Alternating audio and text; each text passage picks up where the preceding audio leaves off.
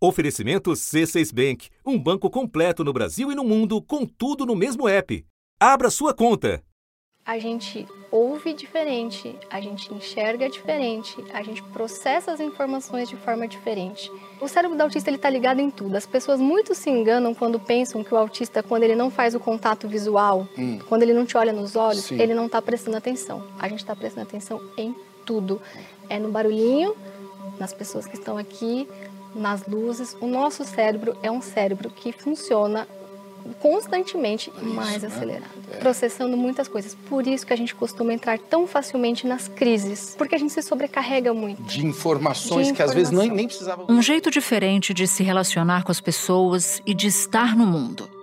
Há quem passe boa parte da vida sem entender bem o que acontece, até que chega o diagnóstico do transtorno do espectro autista. Eu era inteligente, as pessoas achavam bem legal, de ah, ele é muito inteligente, ele é, leu, começou a ler cedo e tal, mas isso atrapalhou o meu diagnóstico. As pessoas achavam que isso é bom, só que camufla muito a questão do, do autismo na, em relação à criança. E antigamente a gente não tinha tanta informação como tem agora. Os diagnósticos crescem em todo mundo. Nos Estados Unidos, por exemplo, há 20 anos havia um caso de autismo a cada 150 crianças.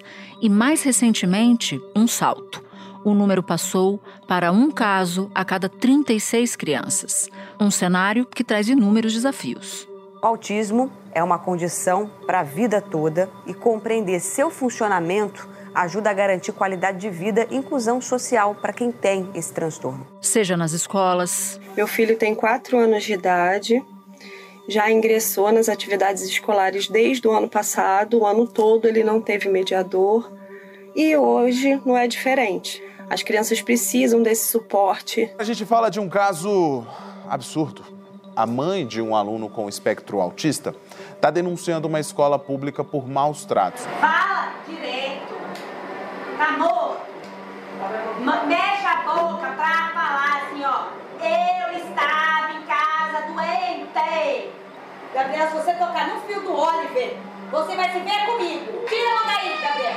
Tira a mão dele seja no mercado de trabalho. É difícil porque eu, não, eu nunca consegui passar em dinâmicas de grupo, sempre me, me ficava frustrada por não conseguir e me sentia muito fracassada. Eu tinha 24, 25 anos e todos os meus amigos já estavam trabalhando, menos eu. Se estima que hoje menos, é, cerca de 85% dos adultos autistas não conseguem ingressar no mercado de trabalho, apesar de termos uma política de cotas em nosso Brasil que estabelece que empresas com mais de 100 funcionários têm que é, preencher suas vagas de 2 a 5% com pessoas com algum tipo de deficiência. Da redação do G1, eu sou Natuzaneri e o assunto hoje é autismo. Um episódio para entender o que é o transtorno e quais são os principais desafios para quem vive com ele. Para isso, eu converso com o quadrinista Fúvio Pacheco, que se descobriu autista na idade adulta. Hoje, com 46 anos, ele é coordenador da Gibiteca de Curitiba e do Núcleo Paranaense da Associação Abraça de Pessoas Autistas e com Joana Portolese, neuropsicóloga e coordenadora do programa de diagnóstico do transtorno do espectro autista do Hospital das Clínicas, na Faculdade de Medicina da USP. Quarta-feira, 12 de julho. Fúvio, conta pra gente como foi descobrir já na fase adulta que você está no espectro autista e como isso mudou sua vida. Então, ele foi um divisor de águas, né, na minha vida. é, a vida inteira, né, sempre a gente teve meio que um, um diferencial, sempre foi como se fosse um indivíduo meio, é, como é que eu vou dizer assim, meio peculiar, meio diferente, assim, né? E quando o Murilo nasceu, que é meu filho, né, e o Murilo nasceu com um grau um pouco maior de autismo, né, um nível 3, que daí acabou virando 2, ele meio que esclareceu, né, toda a minha vida, assim. Então ele foi um divisor de águas, né? Foi bem, bem bacana, assim. Você descobre primeiro do seu filho e depois descobre o seu, é isso? Isso. A descoberta do autismo dele foi muito simples, assim, né? Porque como eu falei, o autismo no Murilo, né, que é meu filho, é, é um autismo maior, assim, né? A gente chama nível 3. Uh, então ele, quando, quando foi período assim de um ano, um ano e pouco que ele deveria ter falado, andado, ele não andou, nem falou assim. Então a gente fez as primeiras avaliações, né? Quanto mais rápido o diagnóstico, mais possibilidade de tratamentos e também qualidade de vida. Não está firmando a cabeça na época correta, não está rolando, não está buscando objetos, né? Desde bebezinho, a gente já tem que ligar o alerta. Hoje, é, no primeiro trimestre a gente já consegue observar alguns sinais, mas isso também varia de criança para criança, né? Algumas crianças começam a apresentar sinais aí com dois aninhos, um pouquinho mais para frente. Até as, as, primeiras foi meio inconclusivas, acabou que ele saiu na diagnóstica que ele era autista, e quando ele começou a fazer as terapias, acabou que dentro das terapias eu comecei a me ver, assim, né? Principalmente depois que ele foi crescendo, eu fui lembrando de mim, com a idade dele e tal, e daí eu fui atrás das minhas dos meus diagnósticos também. Você foi começando a desconfiar. Isso mesmo, uhum, isso mesmo. E não só em mim, mas como em toda a minha família, assim, sabe? Todos, o meu, meu pai, meus irmãos, meus tios, assim, né? Eu, na verdade, eu cheguei à conclusão que todo mundo que tem meu sangue também tem um grau de autismo.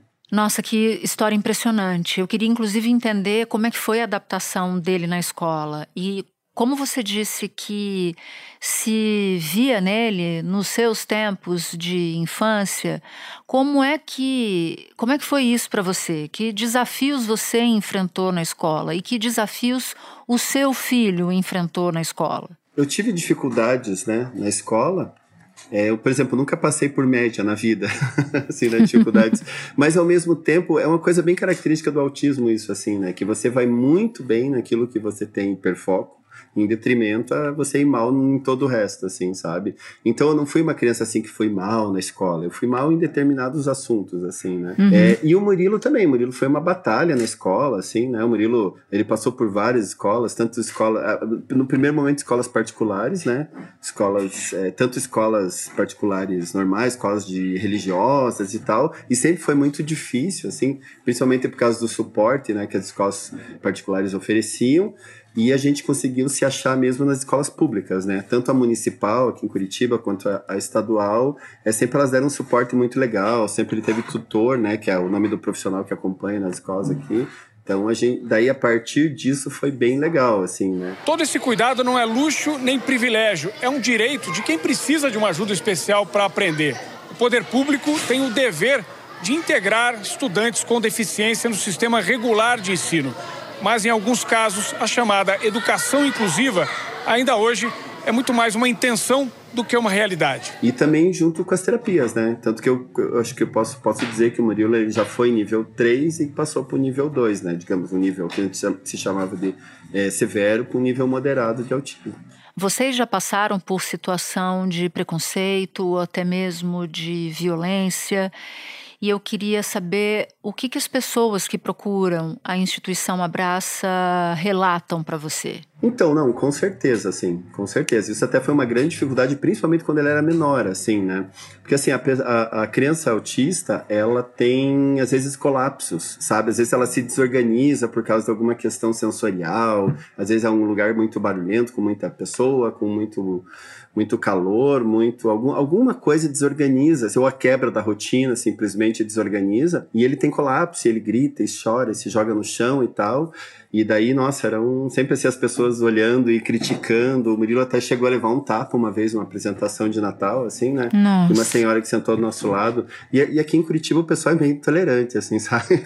A gente acaba se tornando, né? Eu até eu sou muito militante da causa aqui em Curitiba, uma, uma espécie de referência, né?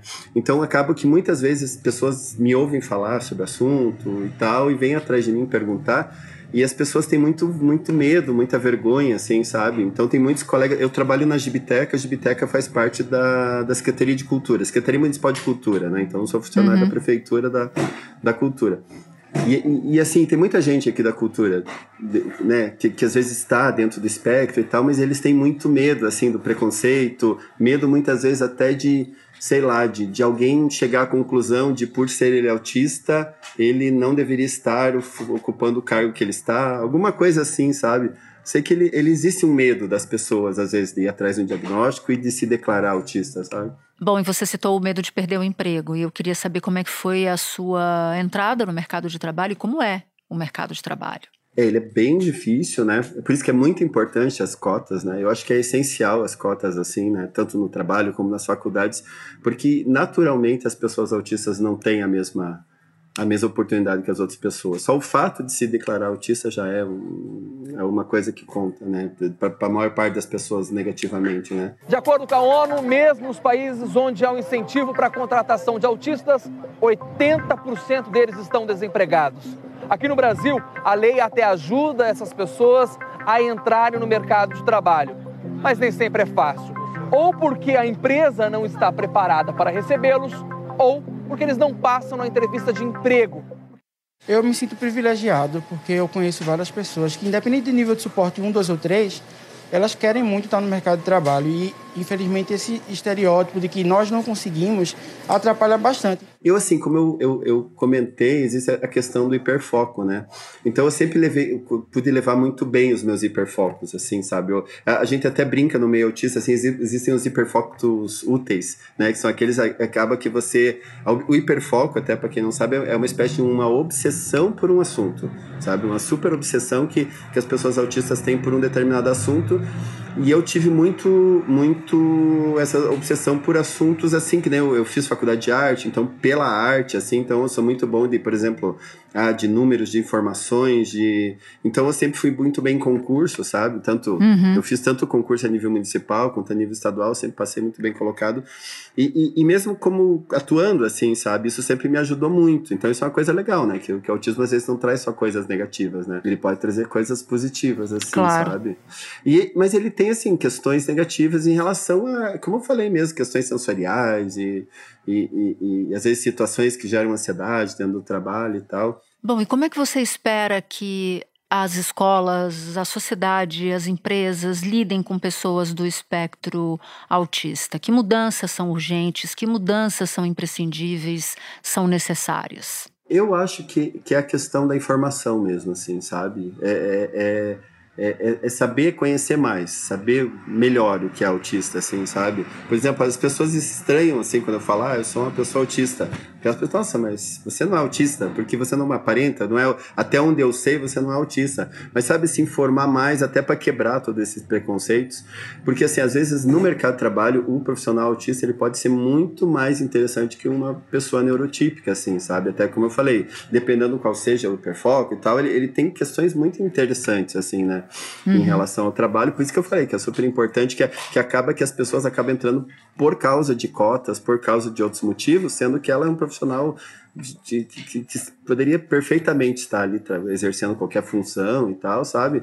E, e entender que o, o, autismo, ele não é um quadradinho, assim, né? Que existem milhares de pessoas nos mais diferentes perfis e diversidades do autismo, sabe? O autista não é um às vezes, sei lá, a gente tem um estereótipo que é criado, que às vezes você viu no filme, viu em alguma coisa, e existem, né, os mais variados. Eu, por exemplo, sou uma pessoa autista super comunicativa, assim, sabe? E tem várias outras que eu conheço que são comunicativas. E geralmente o estereótipo é que a pessoa autista não é comunicativa. Eu dou, às vezes, palestras, oficinas para, para, para pessoas que trabalham com pessoas autistas, né? Com professores, com acompanhadores, né? Tem um, um espaço que eu dou oficinas e tal.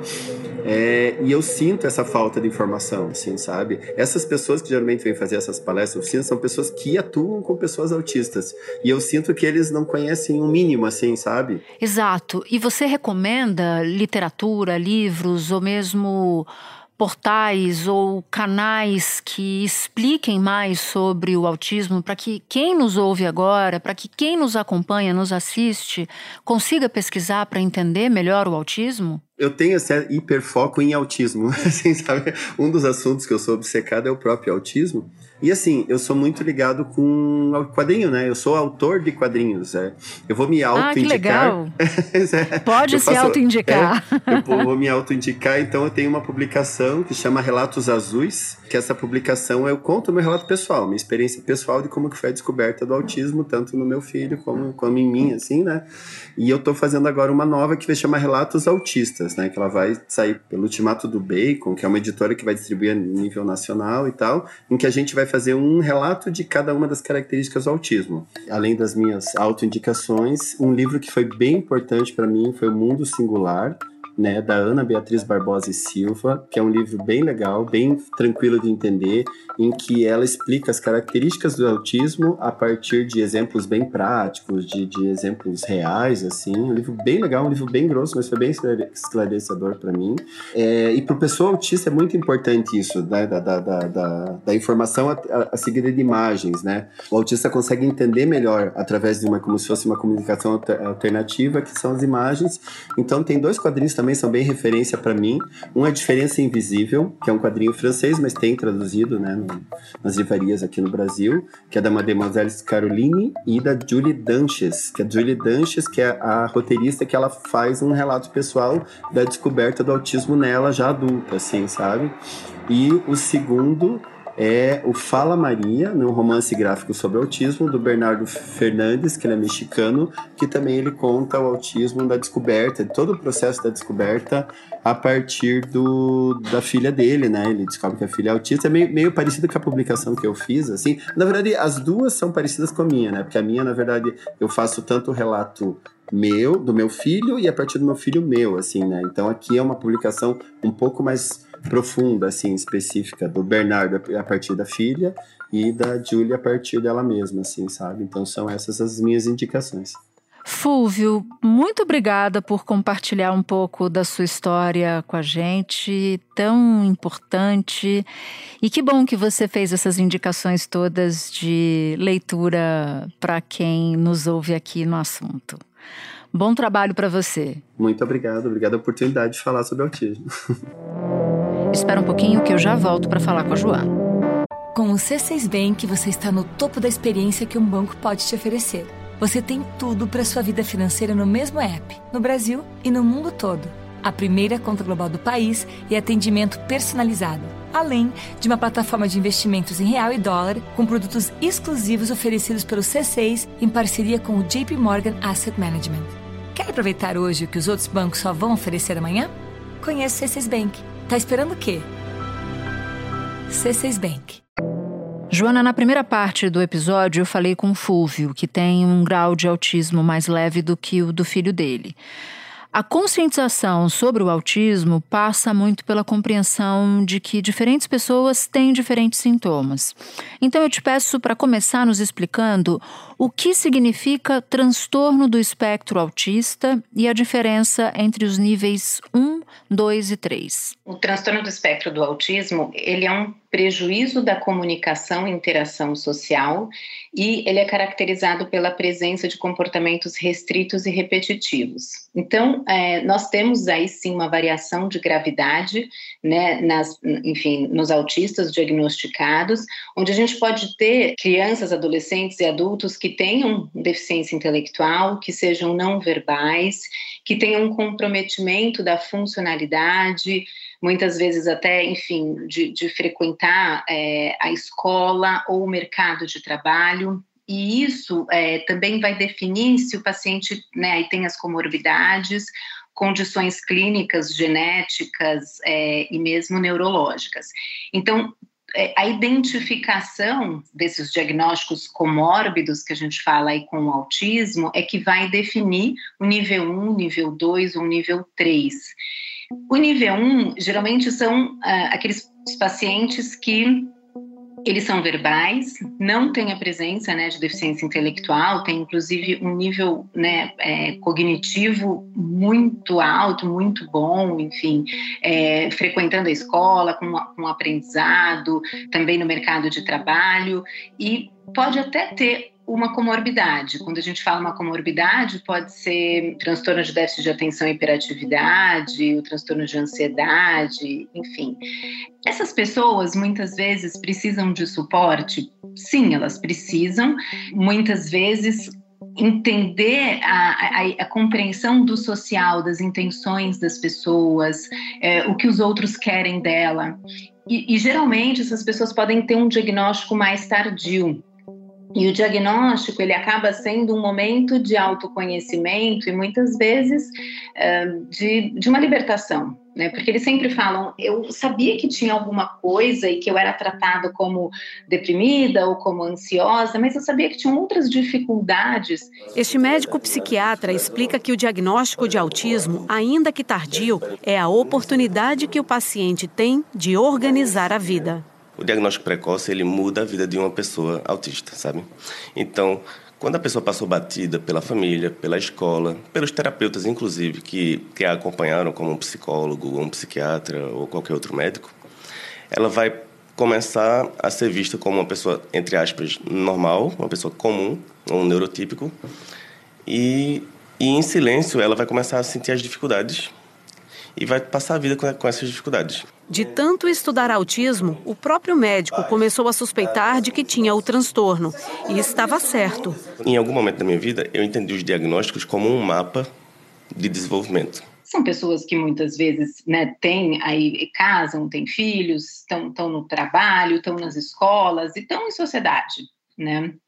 E, e quando a gente já fala do nível 2, né, a gente já fala de pacientes que Claro, além do diagnóstico de autismo, você tem uma, duas ou mais comorbidades, mais associados a alguns quadros genéticos e neurológicos.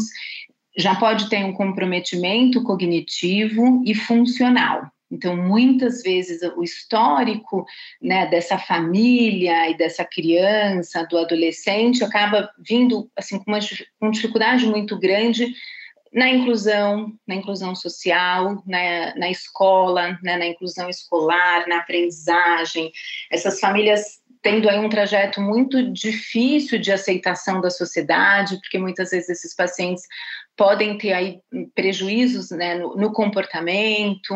Uma pesquisa inédita feita pela plataforma Nova Escola, com mais de 4.500 professores de todo o país, revela preocupação com o ritmo dos avanços nessa área.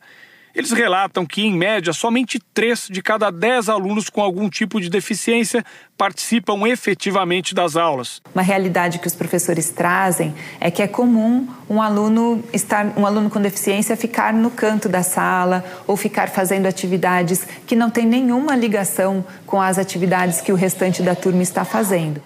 E aí, quando a gente fala do nível 3, aí são pacientes muitas vezes não verbais, com comorbidades, aí condições genéticas, neurológicas, e muitas vezes aí uma dificuldade de estar né, na, na escola, é, ter uma vida é, autônoma. Né, e muito dependente né, da, das famílias num cuidado frequente, né, então, as experiências das famílias, né, e, enfim, dos pacientes são diferentes, mas a gente está falando de algo em comum entre eles, que é o prejuízo da comunicação e interação social e a presença de comportamentos restritos e estereotipados. Joana, com um aumento do diagnóstico, pessoas com um grau mais leve mostram que é possível ter uma vida funcional. O Fúvio, que falava com a gente antes aqui, é um exemplo disso. Então, você pode falar um pouco sobre a experiência, o que, que a sua experiência te mostra sobre isso? Eu acho que esse é um ponto importante, porque é onde a gente fala, assim, do estigma, né? Quando a gente fala, né, do, do nível 1 de suporte, a gente está falando, sim, de pessoas que têm uma autonomia, têm plenas capacidades, né, assim, em termos de da escola, de frequentar a escola, é, a faculdade, muitos fazem, podem fazer intercâmbio, morar sozinho, enfim, casar, ter filho, dirigir. E isso é, é interessante porque, por mais que eles tenham né, o diagnóstico e preencham esses critérios, eles vão ter talvez algumas características que os atrapalhem, né, ou seja, uma inflexibilidade maior, é, uma adesão à rotina, uh, enfim, se desorganizar, se tinha algo planejado, é, em algumas situações, é, os, os, outros podem até dizer, ah, ele é um pouco mais tímido, ou ele foi um pouco mais ríspido numa certa resposta, é, mas assim, eles, é, é, de novo, né, acho que muitas vezes compreender é, a empatia para eles também, isso é muito importante. Metade dos professores ouvidos considera a estrutura das escolas inadequada para a educação inclusiva e oito de cada dez acham que existe preconceito contra os estudantes com deficiência deficiência, uma atitude que pode vir principalmente de colegas e de pais. o meu filho ele começou a apresentar algumas alterações comportamentais, né? Algumas demonstrações de crise de ansiedade na hora de ir para a escola. Nós verificamos que as crianças que compartilham a sala de aula de, de classe especial da escola classe 8 estavam sendo vítimas de violência psicológica. A professora responsável, ela utiliza de comunicação agressiva, com base em violência, né, ameaças, gritos, xingamentos. No caso, existe uma, um, um crime de discriminação claro, dentro do Estatuto da Pessoa com Deficiência e o autista hoje ele é equiparado à pessoa com deficiência. Então é cabível a ele aplicar a sanção que está lá no crime de discriminação, que seria uma pena de 1 a 5 anos e multa. Porque são pessoas que têm plenas capacidades e que muitas vezes, por essas é, especificidades, vamos chamar assim, elas contribuem e elas trocam, porque elas vão trazer é, determinados elementos, ou seja, um ponto de vista, uma maneira de funcionar que pode contribuir muito né, para aquele ambiente. Então, essa, essa troca, né, o que a gente fala, essa troca com eles no ambiente de trabalho é, é, muito, é muito benéfico e onde todos ganham com isso. Agora, certamente, é, muitos deles relatam, né, assim, os desafios, né, então muitas vezes, ah, eu aprendi a olhar nos olhos, eu tenho que fazer um esforço maior para poder entender o ambiente, entender, por exemplo, o que meu chefe está pedindo, essas nuances, né? Por exemplo, ah, tem uma reunião de trabalho que foi tensa. Não, né, assim, muitas vezes é, pode ser difícil que eles saquem imediatamente e façam essa leitura né, do subliminar, do que está nas entrelinhas. As pesquisas sobre a população dentro do espectro autista ainda são incipientes, mas os resultados têm mostrado uma alta no número de, de diagnósticos e perfis de pacientes cada vez mais diversos. Então, pessoas de diferentes etnias, gêneros e idades têm sido identificadas como autistas. Um número total de casos vem crescendo. O que, que esses números dizem, Joana? Muito está associado à capacitação dos profissionais, certamente o ensino né, do autismo, enfim, nas faculdades, nas formações né, do, dos estudantes, né, dos profissionais de saúde. Então, hoje a gente tem um conhecimento muito maior e também, sim, existe um aumento né, de publicações, enfim, pesquisas, livros, cursos, né, a internet tem trazido muito mais informações né, aos profissionais e também aos pais. Né? Então, os pais, os familiares, têm muito mais acesso a essa informação.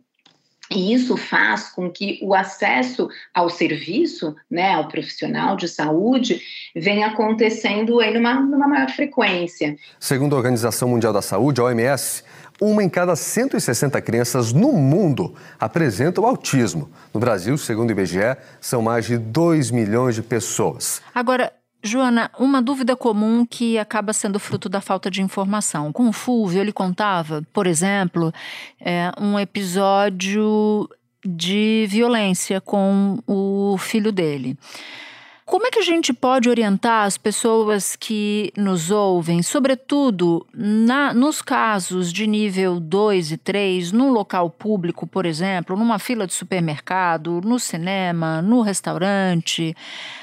Como é que as pessoas convivem com pessoas que estão no espectro autista e que se desorganizem, por exemplo, num determinado, numa determinada situação? os pacientes eles acabam se desorganizando né, muito mais porque eles têm uma, uma alteração sensorial. Então, como eles lidam né, com esses estímulos sonoros, visuais, é, é muito diferente né, do que a gente fala do, aí do, do normotípico, enfim, do típico, né, do desenvolvimento atípico.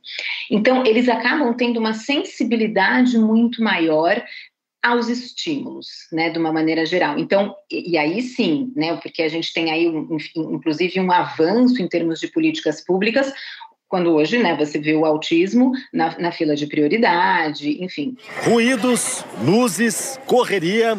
O aeroporto é um ambiente estressante para qualquer pessoa. Para quem tem um transtorno do espectro autista, esse estresse é ainda maior. Às vezes a criança pode até ter uma crise naquele momento, ter algum distúrbio do comportamento, ter uma alteração de comportamento, justamente por essa hiperestimulação. Agora imagine que você pudesse evitar todo esse barulho, todos esses estímulos e entrasse em um espaço de paz. Essa aqui é uma sala multissensorial no aeroporto de Congonhas, em São Paulo. Os sons, as luzes, a tranquilidade. A ideia é que crianças com desenvolvimento neurológico fora do padrão se sintam mais à vontade, mais seguras para encarar uma viagem de avião. E isso faz muito sentido porque geralmente é, eles não têm nenhuma alteração fenotípica, ou seja, quando a gente olha para o rostinho deles, enfim, para o rosto deles, não, não tem alguma marca específica que vai me dizer, ah, ele tem autismo. Então, muitas vezes a gente acaba vendo aquele comportamento como uma birra, como os pais que, enfim, que não, não deram uma certa educação e etc. E geralmente nessas situações o que, que é importante é que a gente, no primeiro momento, assim, possa perguntar se essa mãe ou se esse acompanhante precisa de alguma ajuda, né? E, e, uma outra questão que eu acho assim, esses, muitas vezes o que os pais relatam muito, né, são os olhares, né, ou seja, a discriminação, a, a intenção, ou Sim. seja, essa falta de compreensão e empatia. E então, assim, minimamente se a gente já consegue regular isso e, né, e se prontificar, olha, se precisar de alguma ajuda, né, e às vezes, e, e, e com essa criança, que a gente sempre fala, né? Quando a gente embate, fala mais alto, isso desregula ainda mais. Né? Então, muitas vezes, né, falar num tom mais baixo, olhar, tentar buscar um contato ocular, né? Enfim, com esse adolescente, com esse adulto, com essa criança. Isso pode ser importante. E para finalizar, Joana, qual é a importância do diagnóstico e quais são os prejuízos gerados pela falta de tratamento? A importância do diagnóstico é para a gente definir é, intervenção. Quanto mais cedo a gente inicia a intervenção, a gente aproveita o desenvolvimento né, do cérebro, principalmente para o social e também para quebrar alguns padrões, né, que vão ser aí, vamos pensar uma, uma tendência então, todo o estímulo, né, da, enfim, da terapia comportamental, da, da, comunicação social, da integração sensorial e a orientação de pais, isso é muito importante para esse desenvolvimento, junto aí com a parceria, geralmente, né, da escola, enfim, o quanto isso vai trazendo aí elementos para essa aprendizagem, quanto isso, é, quanto mais precoce isso acontece, melhor o desenvolvimento. E hum, muitas famílias, né, têm muitas vezes um, um receio desse diagnóstico, mas a gente fala que muitas vezes esse diagnóstico acaba sendo também, né, uma, uma libertação, onde muitas coisas fazem sentido, e aí eu consigo buscar a informação né? As, as, coisas, as informações se encaixam e, e, aí eu também pertenço, né? Eu passo a fazer parte, né, de uma comunidade. Existem, né, muitas, é, muitos grupos de pais, é, grupos entre as pessoas autistas, comunidades, cursos, redes sociais, enfim, que acabam tendo aí um, um auxílio, né, uma rede de apoio. Joana, te agradeço muito pela participação por nos explicar. Eu te convido a voltar outras vezes aqui no assunto. Muito obrigada. Eu que agradeço o convite, Natuza. É um prazer estar com vocês. Um dos áudios que você ouviu neste episódio é da TV Cultura. Este foi o assunto, podcast diário disponível no G1, no Globoplay ou na sua plataforma de áudio preferida. Comigo na equipe do assunto estão Mônica Mariotti, Amanda Polato, Lorena Lara, Luiz Felipe Silva, Tiago Kazuroski, Gabriel de Campos, Nayara Fernandes e Etos Kleiter. Eu sou Natuzaneri e fico por aqui. Até o próximo assunto.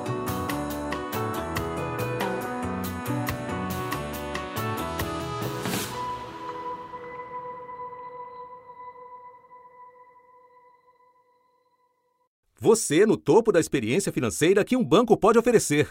Escolha um banco completo no Brasil e em qualquer lugar do mundo. Abra sua conta no C6 Bank.